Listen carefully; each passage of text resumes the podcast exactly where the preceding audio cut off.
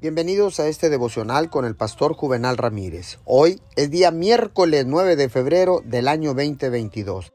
La palabra dice en primera de Samuel 36, pero cobró ánimo y puso su confianza en el Señor su Dios.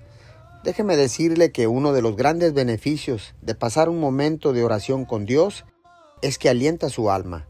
Mientras más tiempo pase estudiando la palabra y descubriendo sus promesas, más positivo y animado estará.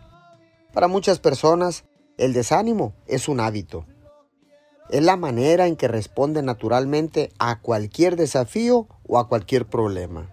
Algunas veces tuve el hábito de desanimarme cuando tenía problemas, pero rompí ese hábito con la ayuda de Dios y he formado el mejor hábito de ir a Dios para recibir su aliento y elegir estar contento si obtengo o no lo que quiero. Con Dios usted puede comenzar a romper el hábito del desánimo.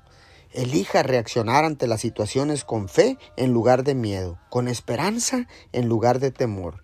Pídale a Dios que le ayude a desarrollar una respuesta alegre, confiada y optimista, sin importar la situación a que se enfrente. Señor, gracias, porque ahora sé que la vida es un regalo demasiado valioso para desperdiciarlo atrapado en el desánimo y la desesperación. Voy a pensar en las cosas buenas que tú tienes para mí y lo que has hecho en mi vida. Y voy a creer en tantas cosas buenas por venir. Te doy gracias en el nombre de Jesús. Amén y amén.